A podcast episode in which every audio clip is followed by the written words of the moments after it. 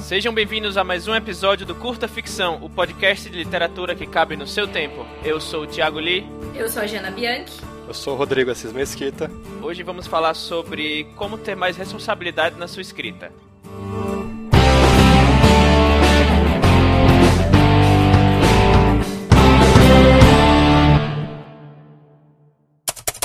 Bom, gente, antes de começar de verdade esse episódio, eu gostaria de fazer um disclaimer aqui, um aviso. Nós sabemos que esse episódio né, é um assunto um pouco polêmico, então tudo que a gente falar aqui é somente nossa opinião, né, de nós três aqui. Caso vocês venham comentar no site, no, na página do Facebook, no Twitter, onde seja, né, só pedimos respeito com os coleguinhas, né, não vamos deletar os comentários, a não ser que eles sejam desrespeitosos ou ofensivos com o próximo. Queria começar falando aqui sobre o que é ter responsabilidade com a sua escrita, né? O que é escrever de uma forma responsável? Bom, como todo mundo sabe, os tempos né, mudam e com isso a cultura também muda, né? Do, da, do, da sociedade, dos povos. Né? E o fato é que hoje em dia, na literatura, né, que é sobre o que estamos falando aqui, tanto o público como o mercado, eles evoluíram e eles demandam uma renovação na, na ficção.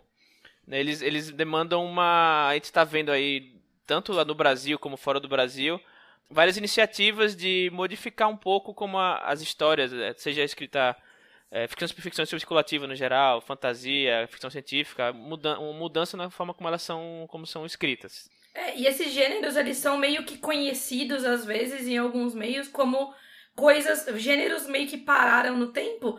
E uma das coisas que a gente acha que dá essa impressão é essa relutância de pensar o, o produto, o livro, o filme, a série que seja, de uma maneira mais responsável, inclusive, por uma série de medos, né, que a gente vai abordar. E aí a gente escuta muito o pessoal falando, ai, o mundo tá ficando muito chato, quando alguém sugere que você deve mudar a maneira com que você escreve ou produz alguma coisa. Ou então, ah, não, sempre foi assim, ninguém morreu, agora que as pessoas estão se ofendendo, né? Tipo, é bom a gente deixar claro aqui o que é uma história ofensiva, o que é uma história desrespeitosa onde é o limite de uma história ofensiva. Uma história desrespeitosa, pelo menos na nossa visão aqui, é uma história que desumaniza o outro, né? Desumaniza uma pessoa, uma parcela da sociedade. Importante lembrar que quando terminou a Segunda Guerra Mundial, os países da época, 56 países, autoridades, estudiosos, perceberam que se o mundo continuasse daquele jeito, depois do que aconteceu no nazismo, a humanidade ia acabar. E, então eles se reuniram e definiram umas metas direitos e deveres para é, que o ser humano deveria aspirar a atingir para que houvesse uma, uma paz mundial e a civilização atingisse um outro patamar, né? E qual que foi um dos principais pontos? Foi o que eu li, uma das coisas que foi o que Li já falou, que é o principal ponto, na verdade, que é não tolerar mais e não poder tolerar mais a desumanização ou a redução do outro a um mero objeto ou um instrumento. E isso não é só na tanto na vida em geral, quanto nas artes, e isso inclui a literatura. O que a gente está dizendo hoje não é que. A gente não está falando assim, o que funciona o que não funciona no mercado, porque infelizmente existe mercado para as coisas mais terríveis do mundo, como o tráfico de pessoas, é, pedofilia, mas a gente almeja é, se tornar pessoas é, melhores, escritores melhores. E do que a Jana também falou de, ah, isso vai deixar a história chata, vai acabar com a, com a minha arte. Isso dá para citar milhares de exemplos, e um que eu gosto de citar bastante é da própria Star Trek, da, a começar pela série original. É, e na verdade, isso, né, 70 anos aí atrás, a gente já tinha o exemplo de Star Trek, isso foi aumentando ao longo do tempo, essa tendência. E hoje acho que a gente está quase no pico, talvez, dessa tendência de mudar as coisas, de fazer as coisas com mais responsabilidade. Quando a gente vê grandes produtores é, de conteúdo ou distribuidores, como por exemplo a Tor, que é uma, uma editora gigante, né? É, nos Estados Unidos, que está mudando a linha editorial e mostrando claramente e pedindo claramente nas, uh, nas regras de submissão histórias mais diversas, histórias mais inclusivas, histórias mais respeitosas, né? E uh, outros exemplos até que a gente tem muito recentes é o Star Wars, que teve aí dois filmes seguidos com protagonistas mulheres, né? No episódio uh, ah, 7 a gente teve também um protagonista negro. É, esse próprio Bela e a Fera, que saiu aí esses dias, que tem um personagem abertamente gay. Inclusive numa releitura, né? Porque a gente já tem resistência das pessoas, ah, mas não era assim no original, nananã. É, e assim, a gente vê a resistência tanto da parte do público, em especial, felizmente, pelo que eu vejo, pequenas parcelas do público tendo essa resistência, e a gente tem também resistência dos próprios produtores de conteúdo. Então, por exemplo, quem acompanha aí o mercado é, americano e sabe dos prêmios, né? O prêmio, prêmio Hugo em especial, é, teve, desde 2013, tá tendo um, tem um rolo aí todo ano, que tem alguns autores, né? São os Sad Puppies e os Rabbit Puppies, que eles fazem campanha para impedir que os prêmios Hugo, que é um dos, um dos prêmios mais importantes do mercado americano, de ficção especulativa, né? Sejam dados para autores e obras mais diversas. A gente vai até deixar um artigo aqui. É uma campanha ferrenha. E ainda assim, ano passado mesmo, a gente teve uma obra de uma autora negra com um, um tema que aborda bastante é, discriminação e tolerância, ganhando um prêmio de melhor novela, né? Que eu não, eu vou provavelmente pronunciar errado o nome dela, tá? Mas é Nede Okarafor. É, o livro foi. A novela é uma novela, foi publicada em 2015, né? É uma novela que se passa num futuro, supostamente no futuro da Terra, em que há é, franca comunicação com outras raças alienígenas de outros planetas. E dentro da Terra mesmo ainda existe, existem etnias. E tem uma etnia que é baseada na cultura Rimba, ou Imba, não sei como se pronuncia, que é uma cultura africana. A própria autora mesmo, ela tem ascendência, ela é americana, mas ela tem ascendência nigeriana. E é, Bint é muito legal, eu acabei de ler, uh, é muito interessante. E apenas ganhou o prêmio Hugo de melhor novela e o prêmio Nebula de melhor novela. E, finalista de mais três prêmios. Exatamente. Não, e ganhou mais um monte de prêmios, entre aspas, assim, menores. Mas dentre os prêmios principais, ela ganhou, o Hugo ganhou o Nebula e foi finalista de mais três prêmios. Então, assim, né, mostra alguma tendência, né? Porque é in in incrível a escrita, obviamente, mas ele é nitidamente preocupado com, em específico nessa história, com a tolerância e com a inclusão de etnias que no caso dela, na história, é uma minoria, né? Sim, é questão de dar voz a essas pessoas que tem gente fantástica por aí que nunca teve voz.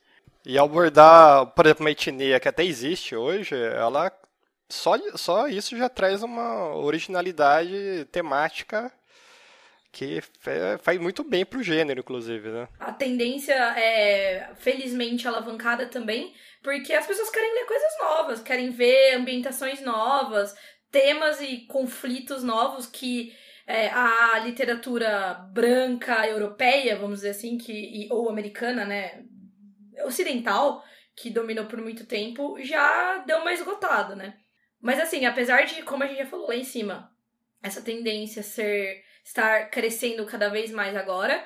Ela vem de antes, e uma das provas é uma das maiores, na minha opinião, uma das maiores autoras de ficção especulativa da história, que é a Ursula Le Guin, que em 1969, né, ou seja, 40 e lá vai pedrada anos atrás, quase 50 anos atrás, escreveu A Mão Esquerda da Escuridão, que é um livro que ele, é, embora não seja necessariamente o foco da história, ele traz questões de estereótipos de gênero e de um monte de coisa que hoje tá bastante em voga, mas que naquela época ainda era meio tabu, né?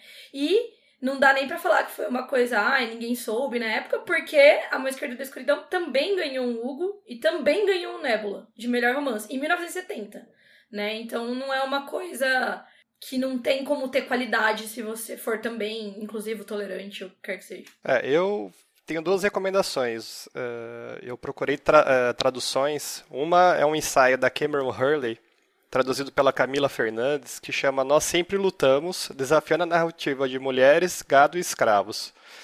Que é um. Ela ganhou. É um ensaio que ganhou o prêmio Hugo na categoria Best Related Work, que poderia ser traduzido como melhor obra relacionada à escrita. Ela até, é até interessante o ensaio, porque ele, ela começa contando, imagine que você sempre tenha lido que lhamas fazem isso, fazem aquilo na TV, na literatura. Você começa a achar que as lhamas são assim, aí você na sua vida encontra lhamas que são diferentes, mas você não acredita que elas podem ser diferentes do que aquilo que a mídia te mostrou, do que o livro te mostrou, e você começa a é, conversar com seus amigos e a zoar das lhamas. E daí ela faz um link com a narrativa de mulheres, gado e escravos que, resumindo muito, é, ao mesmo tempo diz que, por um lado, é, as mulheres, por exemplo, foram é, ou apagadas ou não inseridas na história, e por outro lado, elas sempre foram, ao lado de mulher, de, do gado e de escravos, retratadas sempre da mesma maneira.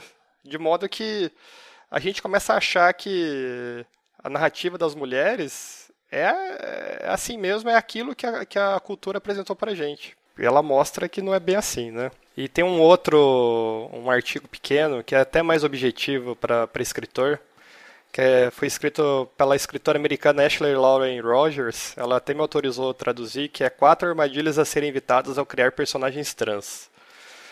E, e é bem interessante porque ela vai dando exemplos de coisas que às vezes o autor até com boa intenção acaba uh, escreve para ser mais inclusivo, mas acaba sendo na verdade transfóbico ou estereotipando uh, o personagem. O ponto do artigo, na verdade, se fosse resumir, seria pessoas trans são pessoas como todos nós. Eles não se definem pelo pela sua orientação sexual, pela sua qualidade de, de pessoa trans, eles têm sonhos, eles trabalham, vão no shopping, compra, compra carro, chora com o Logan, acha ruim, enfim. São dois textos muito bons para refletir pra, e que tem, encaixa muito no nosso tema.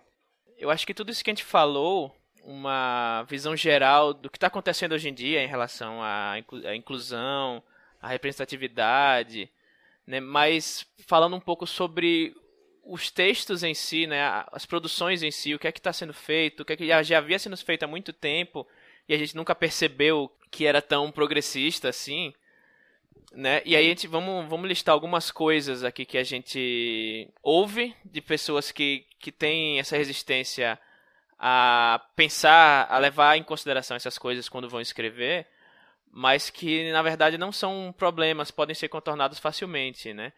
uma, uma primeira coisa que as pessoas, algumas pessoas falam é que ah, não dá para fazer nada que seja adulto, que seja sério, né, com responsabilidade, vai ficar infantil, vai ficar chato, vai ficar podado, né? O pessoal fala também muito de censura, que a gente vai falar mais na frente, né?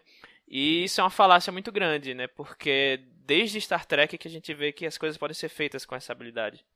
É, Star Trek já em 66 revolucionou a TV americana e a TV mundial apresentar de cara uma tripulação diversa, com o Sr. Solo, asiático, com a Uhura, que é uma mulher negra, com o Spock, que é um alienígena. Eles eram os personagens principais, não eram só pessoas de fundo. Abordava temas que na época já eram inovadores e que depois agora até voltou em voga, por exemplo, com a questão da imigração, dos refugiados, temas como a xenofobia, temas como racismo, machismo. Tem um episódio de xenofobia, por exemplo, em que a Enterprise encontra pela primeira vez os Romulanos, com quem a Terra lutou há 100 anos atrás, e que não, nunca tinham visto nenhum Romulano visualmente. E eles descobrem que eles são iguais aos vulcanos, fisicamente. E aí a tripulação, uma parte da tripulação começa a ficar desconfiada do Spock, dando cutucada e achando que ele é o inimigo. Eh, isso, isso, na verdade, tem contra-ressonância na história americana. Né? Quando teve a Segunda Guerra Mundial, uh, vários descendentes de japoneses que moravam nos Estados Unidos foram internados em campos de concentração. Isso aconteceu até no Brasil. E você vê, Star Trek virou um fenômeno é, cultural mundial, mercadológico, e enquanto obra em si, ele, ele compilou é, e inspirou várias obras posteriores de, da literatura, da TV. E a, e a série e os filmes, conforme foram passando os anos, eles foram evoluindo nessa, nesse sentido da representatividade da inclusão. Tanto que na série original o slogan era, na parte final, ir aonde nenhum homem jamais esteve. Enquanto na nova geração que começou em 87, o slogan mudou ir aonde ninguém jamais esteve. É, e na verdade, hoje a gente vê um cuidado redobrado com esse tipo de coisa, inclusive nessas produções conhecidas como é, adultas. Porque acontece que as franquias, as produtoras entenderam que as pessoas reagem a coisas entre aspas, certas e a coisas ou decisões erradas. Então, assim, um exemplo que a gente tem, tem também bastante recente, foi bem polêmico e tal, foi na série, né, no Game of Thrones, que teve aquela cena do estupro da Sansa, que não havia nos livros. Foi uma cena bem gráfica, foi uma cena bem forte. E o público teve uma reação bastante negativa, a ponto de, por exemplo, os produtores se posicionarem. O foco dessa cena não é na Sansa, é no Tion Ou seja, ele está usando a Sansa como recurso narrativo para contar uma história do Tion. É, e do Ramsay, que é, tipo assim, é uma maneira, quase uma maneira certíssima de mostrar como ele é mauzão, entendeu? É estuprar ou seria, tipo, matar um filhotinho de cachorro, entendeu? Sendo que você pode provar que um personagem é mau de várias maneiras. Você pode fazer um personagem se arrepender, o Tion, por exemplo, de outras maneiras. Inclusive, é, na verdade, um recurso narrativo da própria Sansa, por mais que o foco não seja nela, que é mostrar como ela vai ficar super badass. E você pode fazer isso de outras maneiras. E aí, aqui, só falando uma coisa, a gente, quando a gente é, é e isso eu queria falar para os escritores, para os autores e tal, que quando a gente reprova ou não é a favor de uma decisão específica de alguma série, não significa que a gente precisa odiar, negar ou ir contra toda aquela série ou toda aquela franquia ou aquele diretor ou o que quer que seja. E para nós que produzimos e que temos contato com as pessoas que vão ler, que podem gostar ou não gostar, o nosso ponto é o seguinte: é, não levar o pessoal. Se a gente fez uma coisa errada, tomou uma decisão errada, que, que pode ter ofendido alguém ou que ofendeu alguém, o que a gente tem que fazer é assim, calma, não é pessoal, não quer dizer que tudo que eu escrevi é um lixo, ou tudo que eu escrevi é, é xenófobo, ou é misógino, ou é racista. É, mas a gente tem que aceitar essa, esse retorno das pessoas e repensar. É isso, até porque qualquer, toda e qualquer coisa está passível de ofender alguém. Cabe a gente né, usar o nosso bom senso para saber o que, como tratar esse tipo de coisa.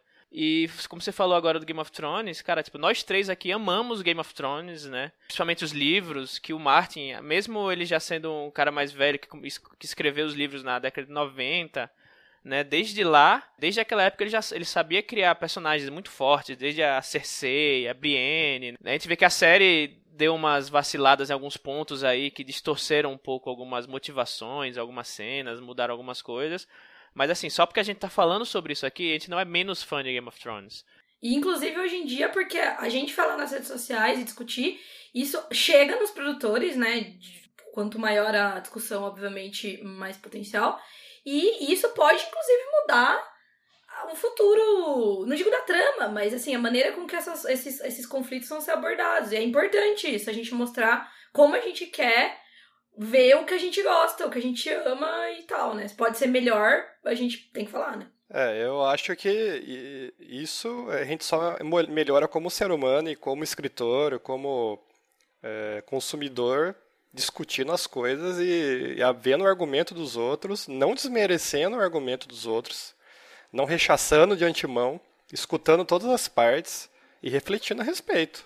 É, o que não tá em falta hoje em dia é o pessoal que não tá escutando os argumentos dos outros, dos dois lados. Sim. Uhum. E por isso que a gente tá tentando abrir essa discussão aqui no, no âmbito desse podcast. E continuando aí na, na nossa, nossa discussão, tem algumas coisas que são importantes pra trama e que podem ser resolvidas ou tratadas ou demonstradas de maneiras mais preguiçosas, digamos assim, que acabam caindo em até em desumanizando personagens ou tratando de maneiras melhores, né?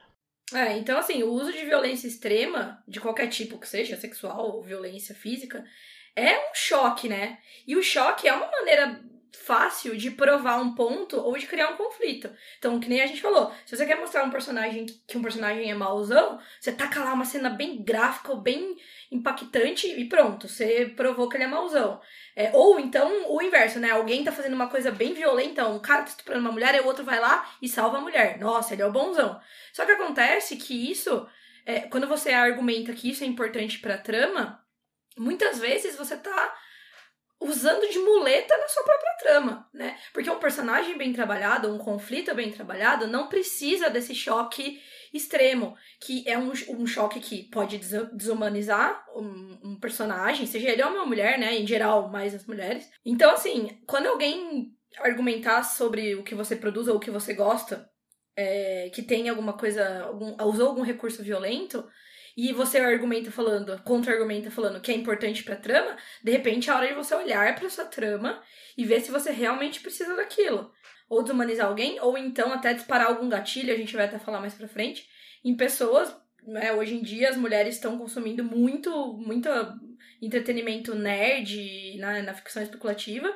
Isso é um problema, né? Você ter sofrido ou você ter alguma relação sensível com algum tipo de violência e de repente lá você tá querendo ver um negócio legal para curtir uma história e você toma um. É, eu, eu acho que um, até vários artigos tratam hoje em dia disso, de usar esse tipo de recurso como muleta para história, para mostrar a superação do personagem. Mas, pô, é só qualquer.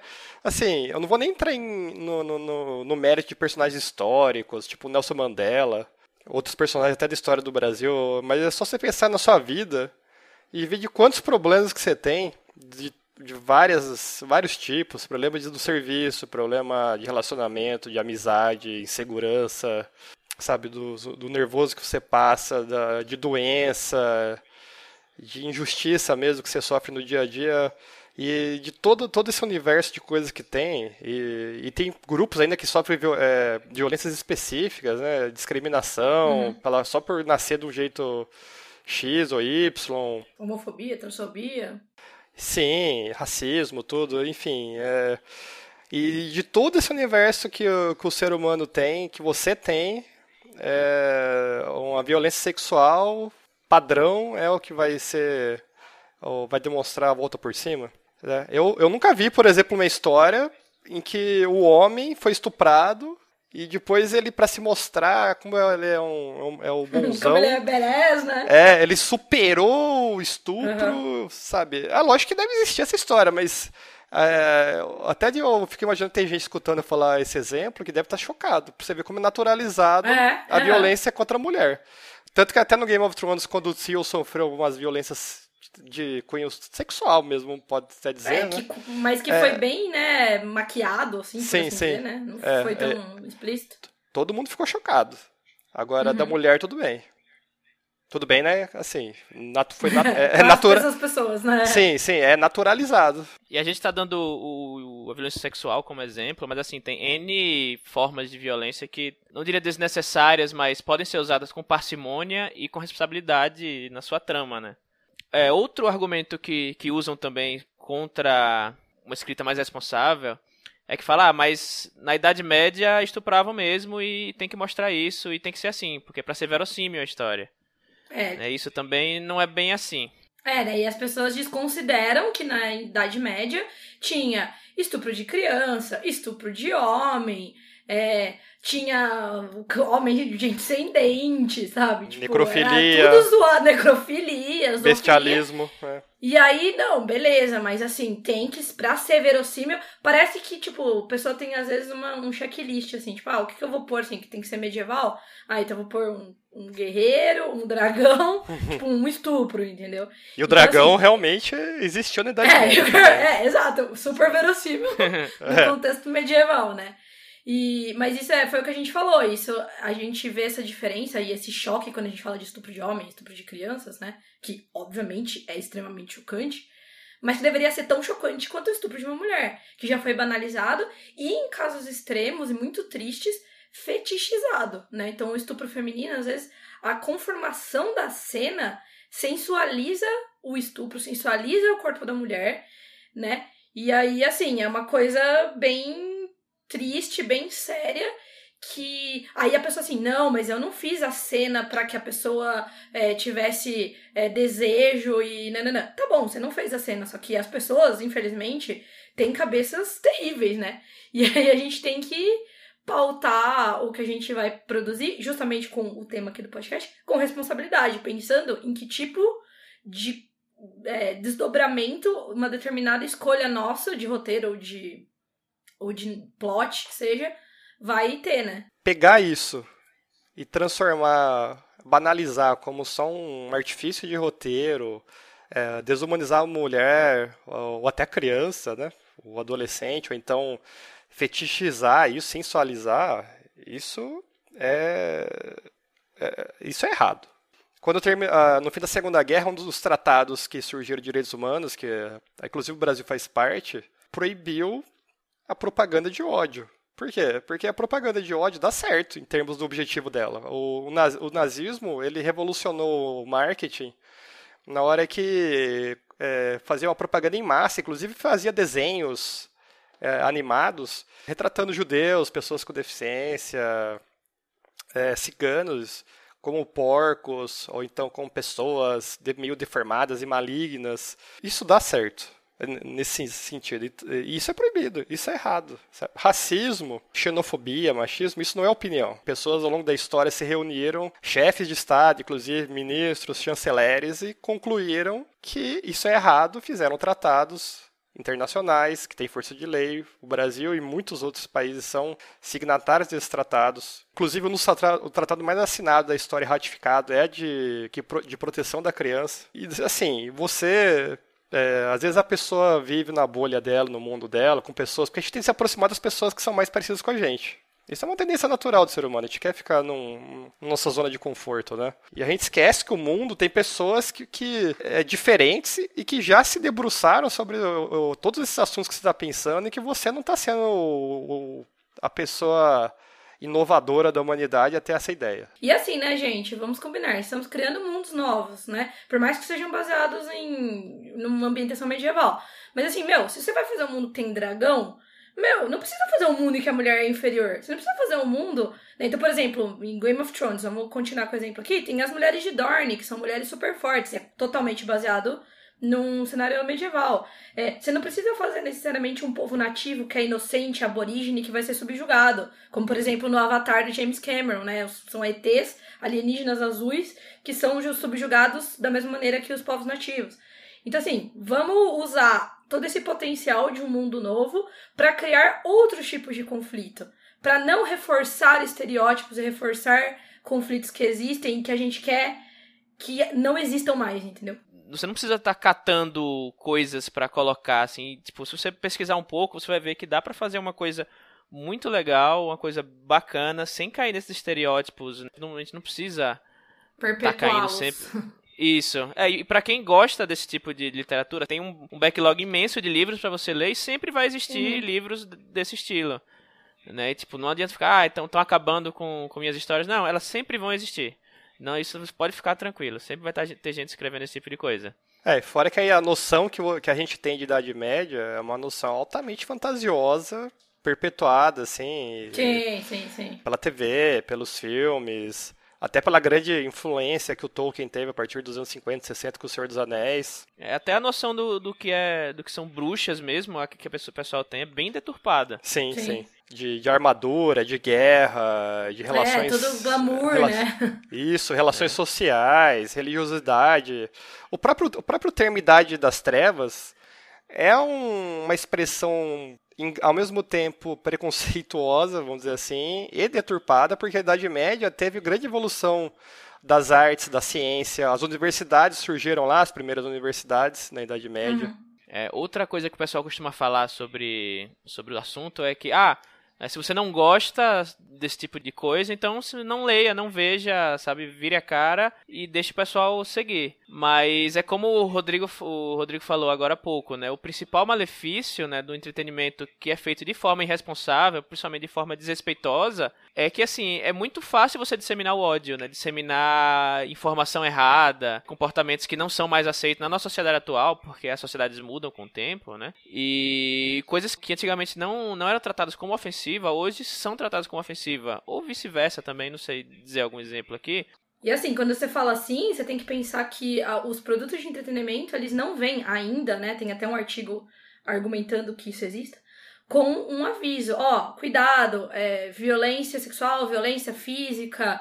Às vezes nem tem violência, mas, mas o tema do livro é, é sensível. Existe hoje nos, em alguns filmes lá o aviso de conteúdo restrito, né? Conteúdo é, violento, ou o que quer que seja. E até existe, a gente vai deixar um artigo aqui, teve uma discussão recente de ter isso dentro dos livros também.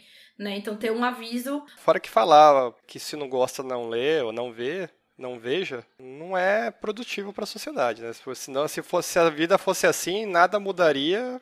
A gente estaria lá para da, da, é. da, idade da, da caverna, lá batendo é. cabeça na parede. E falando em restringir conteúdo, né, leva acho que ao, ao último ponto aqui dessa, dessa discussão. As pessoas falam que ah, limitar a escrita do autor é censurá-lo. Mas, assim, primeiro que eu já não, não gosto dessa, desse termo de limitar a escrita. A gente não está limitando a escrita de ninguém. Falando, a gente está limitando. A gente não está fazendo nada, Sim. na verdade, né? A gente só está discutindo. É, e na verdade é assim, né? Não é censura quando você escreve e você não tem público porque você colocou alguma coisa que as pessoas não gostam. Não é censura quando você escreve alguma coisa e aí você é questionado por ter sido pouco inclusivo, ou por ter sido ofensivo, ou por ter sido pouco responsável. Assim, as pessoas reagem às coisas. Você, como autor, você tem que saber. Eu, eu quero muito colocar esse determinado aspecto no meu livro que pode ser ofensivo para as pessoas. Eu sei que ele pode ser ofensivo. Eu quero colocar mesmo assim. Assuma essa, esse é, essa responsabilidade para você.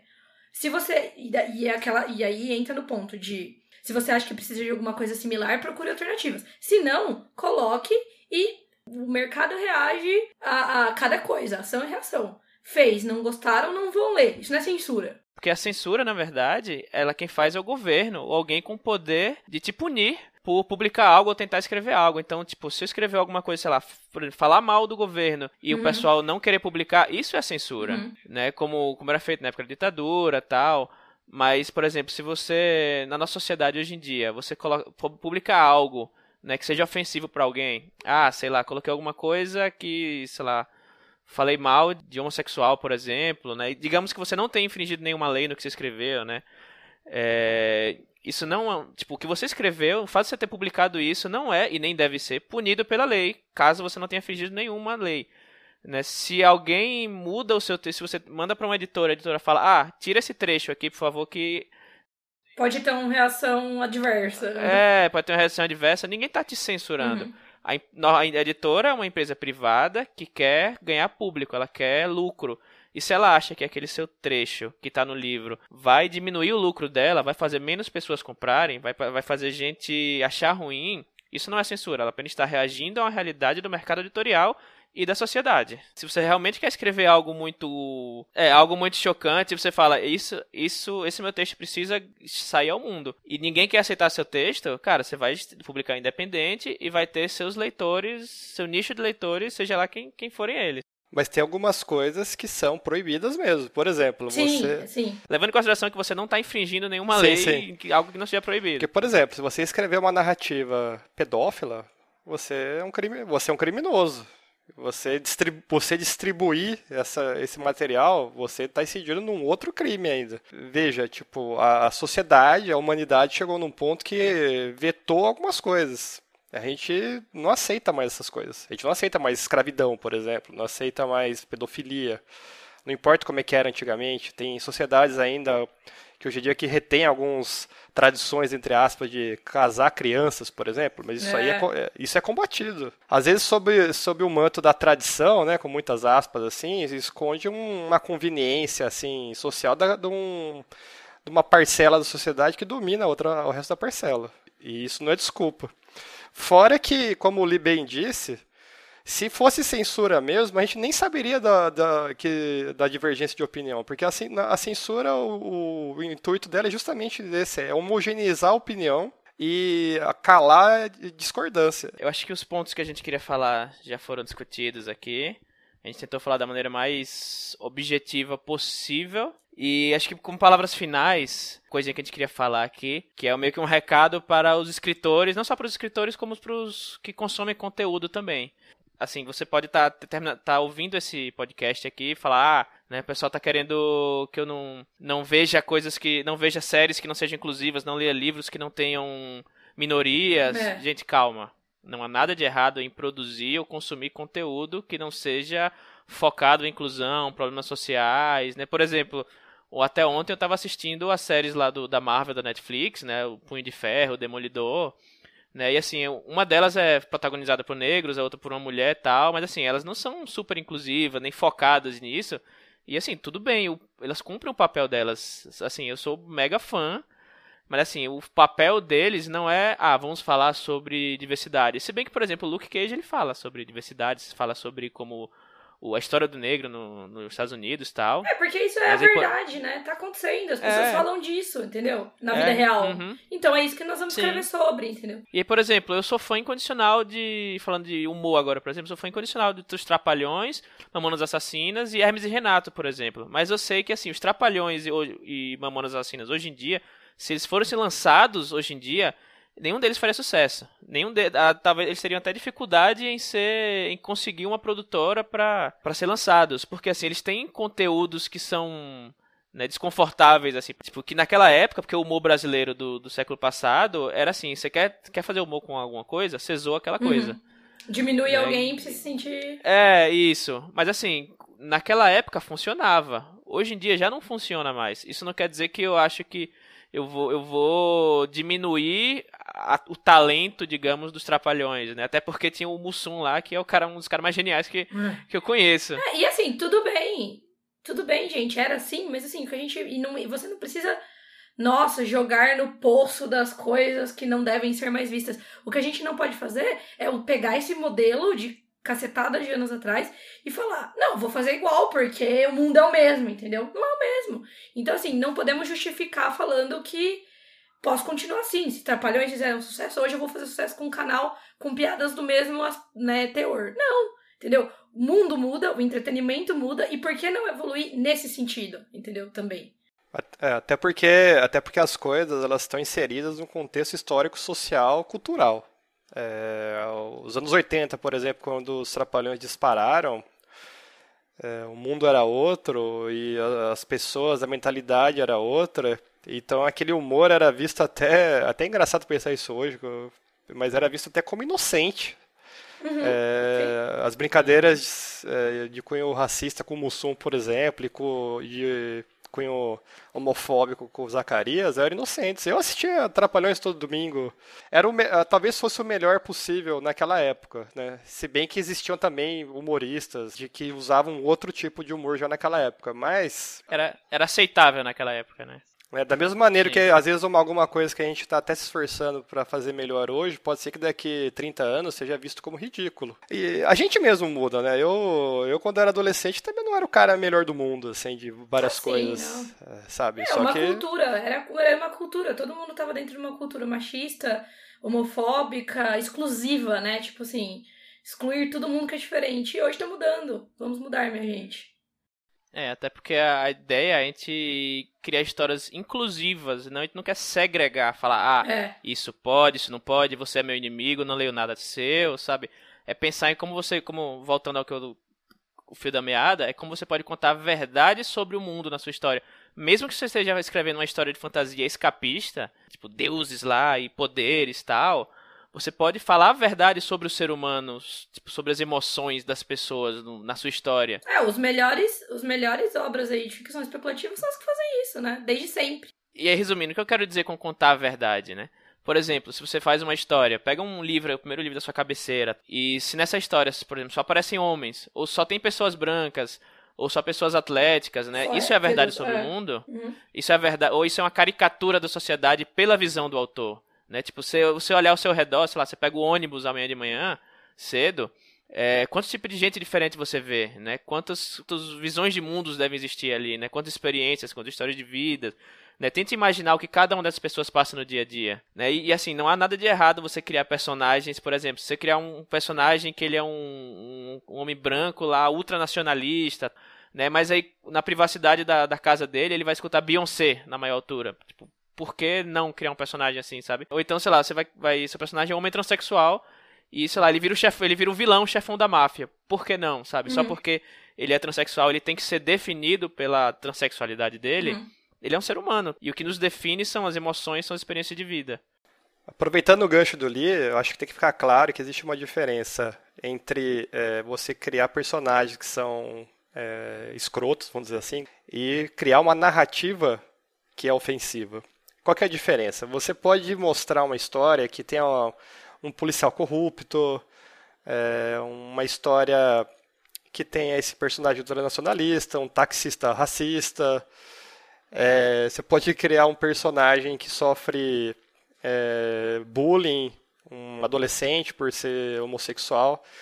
E, mas... Ou até uma, uma mulher que sofreu um estupro, por sim, exemplo, no passado. É, Isso. não é um tabu, tá, gente? Tudo, tudo isso que a gente falou. Né?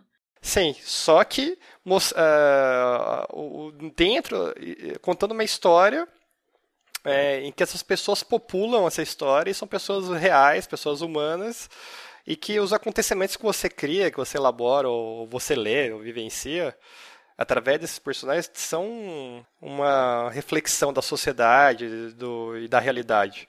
Outra coisa é você, é, é o próprio texto em si, vamos dizer assim, a, o metatexto, né, a linguagem do texto, ela, ser, ela aprovar e defender um, um, discurso racista, um discurso homofóbico, um discurso que é, fetichiza a violência sexual. Isso até às vezes cria um problema de interpretação para o leitor, para o uhum. espectador. No Lolita, por exemplo, é, é. É, um, é, um, livro controverso, por quê? Porque o, o, o, autor lá ele escreveu o livro do ponto de vista do pedófilo. E sob esse ponto de vista, a, intenção dele era o quê? criticar e, mostrar a violência do, do personagem principal, que é o pedófilo, em relação a Lolita, que na verdade ela queria fugir dele, ela estava sendo abusada por ele.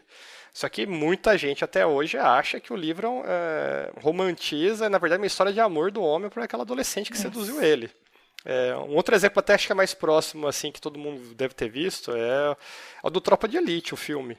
Sim. O, quem Nossa, conta... Maior... É, o Capitão Nascimento é um, uma pessoa de uma visão extremamente violenta, bastante peculiar, que acha que bandido bom é bandido morto e coisas desse tipo. E, e ele é o, é, o, é o narrador protagonista, e a gente vê a história sobre a, sobre a lente dele, sobre o olhar dele, mas é um olhar assim, o, li, o filme critica essa visão. Inclusive isso é mostrado através dos outros personagens. Só que muita gente acha que o Capitão Nascimento é um herói Exato. e ele está destruindo ali como né, caçador de bandidos e coisas do gênero, né, e não percebe a ironia. E aí, gente, queria ah, acabar aqui com um trechinho de um discurso bem conhecido da Ursula Le Guin, quando ela ganhou um prêmio, que acho que meio que dá uma sintetizada aqui no que a gente falou. E a gente vai deixar o link aqui que tem o vídeo e tem uma transcrição já traduzida para o português desse discurso dela. Peguei aqui o pedacinho final, que ela diz o seguinte: Penso que tempos difíceis se aproximam. Tempos em que queremos as vozes de escritores que podem ver alternativas ao modo como vivemos agora e que conseguem ver através da nossa sociedade, acometida pelo medo e pelas suas tecnologias obsessivas, até outros modos de ser e até mesmo imaginar alguns terrenos reais de esperança. Vamos precisar de escritores que se possam lembrar de liberdade, poetas visionários, os realistas de uma realidade maior. Nesse momento, julgo que precisamos de escritores que saibam a diferença entre a produção de mercado e a prática de uma arte. Desenvolver material escrito para se adequar a estratégias de vendas, em ordem a maximizar o lucro corporativo e o rendimento publicitário, não é exatamente a mesma coisa que publicação e autoria responsáveis. Todo o poder humano pode ser resistido e desafiado por seres humanos. Resistência e mudança começam frequentemente na arte, e frequentemente na nossa arte, a arte da palavra. Bom, gente, então com esse discurso aí da Ursula Le Guin narrado pela Jana, a gente acaba o episódio. Espero que tenham gostado. Comentem no nosso post aí, na nossa página do Facebook. É só procurar por Curta Ficção, no Twitter. E não tem jabá hoje, porque a gente falou demais. Mas só para lembrar que até o dia 17 de abril vocês podem estar participando do nosso concurso de ficção relâmpago. Vocês podem mandar o texto de vocês até 500 palavras com premiação para o vencedor. Ele vai ganhar um, vai levar um livrinho em casa autografado pelo Santiago Santos. E ainda vai, a gente vai ler o texto no, no episódio. Então até 17 de abril. Vejam o, o link no post para o regulamento. Obrigado, gente. Sejam responsáveis sempre. E valeu. Tchau. Tchau, gente. É. Tchau, animado. Tchau, gente.